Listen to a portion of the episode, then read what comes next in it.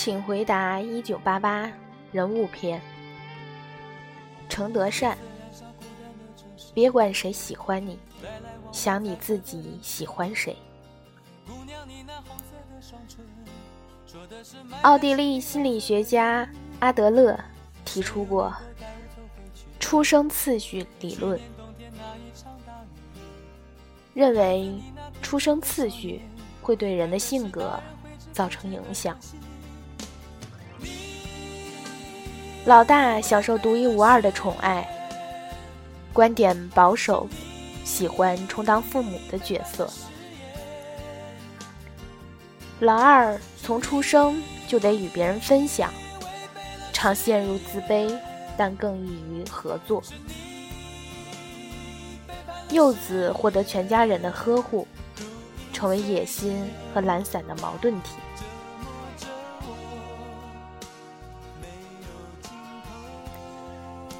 第一是属于程德善的，内心翻滚的委屈和感动，都因德善而起。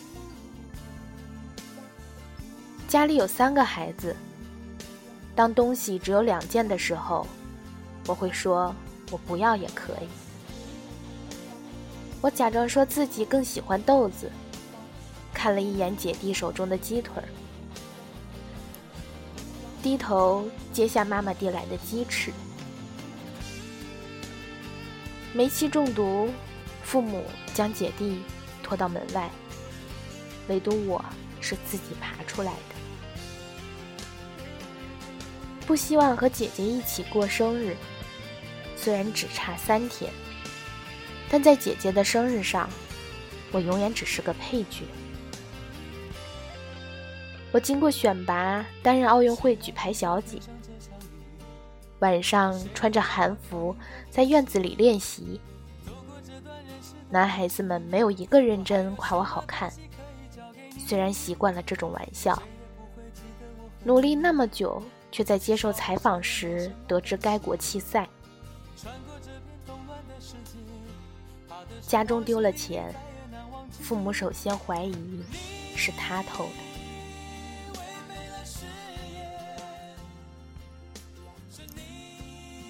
父母能做到的最大耐心，就是认真听孩子说话。实际上，孩子很聪明，五岁就能达到成人智力的百分之八十。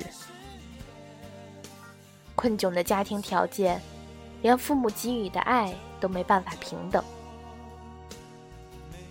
多年的委屈和谦让，并没有得到父母的理解。他渴望被公平对待，孩子才是父母最好的老师。在成长的过程中，通过反抗来纠正父母的行为。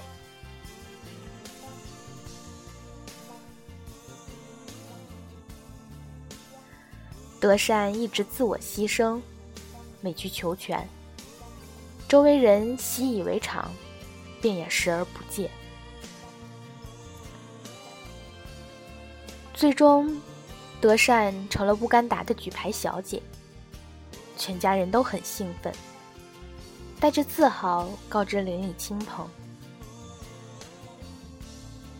傲娇的姐姐也贴着门旁偷听，别扭的郑焕也露出一脸邪笑，大家都为她高兴。妈妈说：“还是女儿好，即使是全校九百九十九名。”也是女儿好。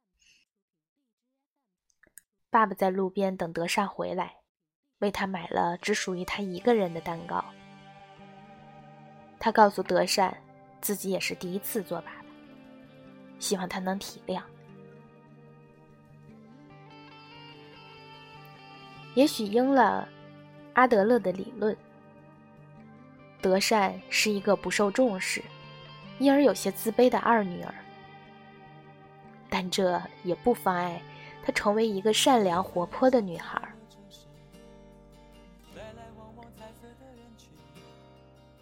郑焕爸爸略带神经质的冷笑话，只有德善一人愿意附和。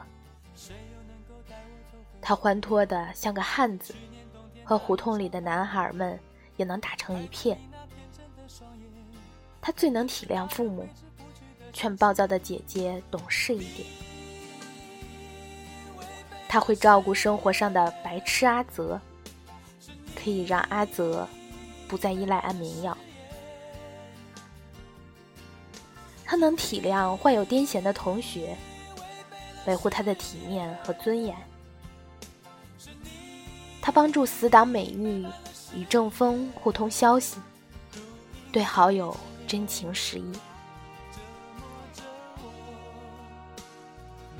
德善是没有主角光环的女主，经历的是一波三折的爱情。有没有过这样的体验？当初喜欢一个人，是因为别人说他喜欢你。如果别人再说一句“其实你们挺合适的”，你就更加深信不疑了。也许不是在胡同里，也许在学校里，有个人聪明善良，成绩好，又高又帅，总是找各种理由接近你。连周围人都觉得他喜欢你，于是你就信了。情不问缘起，一旦开始，都美好的惊天动地。你满心欢喜，以为善宇在初雪那天表白的对象是你，却发现，原来他的目光一直越过你。看向的是姐姐，这样的结果尴尬残忍。这算失恋吗？算，比失恋还可悲。从未得到，却像失去了千万次。原本自卑痛楚的德善，在自作多情中丢盔卸甲。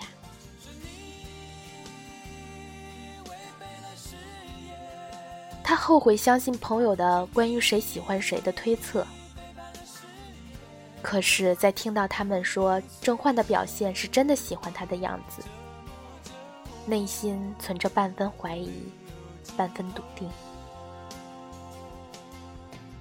他只想知道答案，那时候没有勇气寻一句回应，要千回百转。不停的去试探，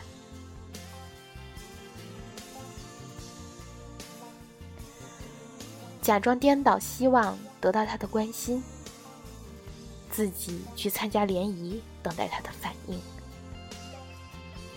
送他粉色衬衫当做生日礼物。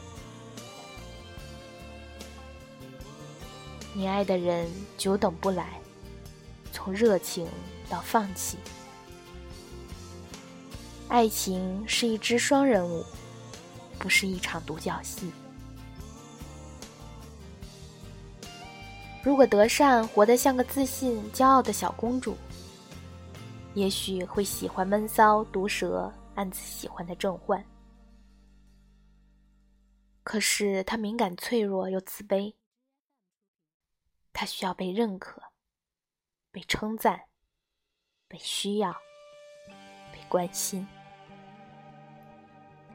这些恰好是阿泽一直带给他的。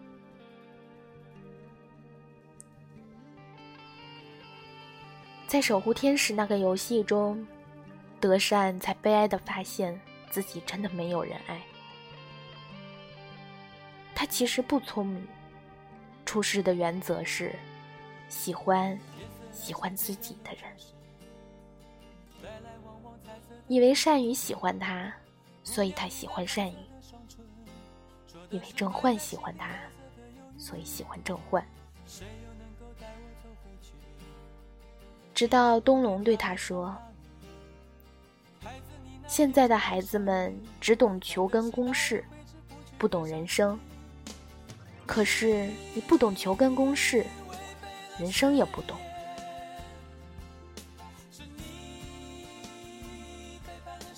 别管谁喜欢你。”想你自己喜欢谁？那之前他不知道自己喜欢谁，更不知道自己将来要做什么。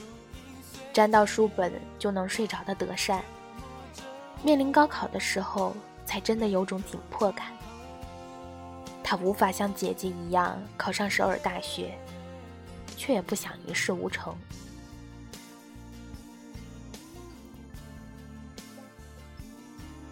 六年后，双门洞的朋友重聚。崔师傅迷路，迟迟不来。郑焕在东龙的怂恿下，用自己的军官戒指向德善告白。他们陷入十八岁的回忆，那是爱吗？德善微笑，像在听一个久远的故事。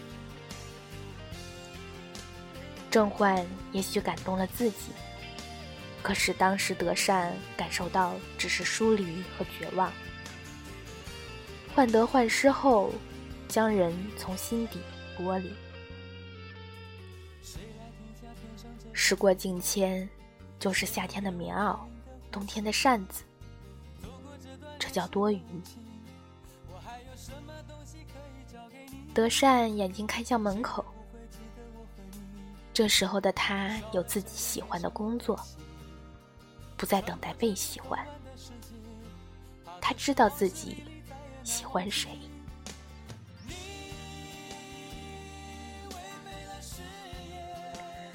德善是不聪明的灰姑娘，没有贵人相助，好在一直被温暖包围。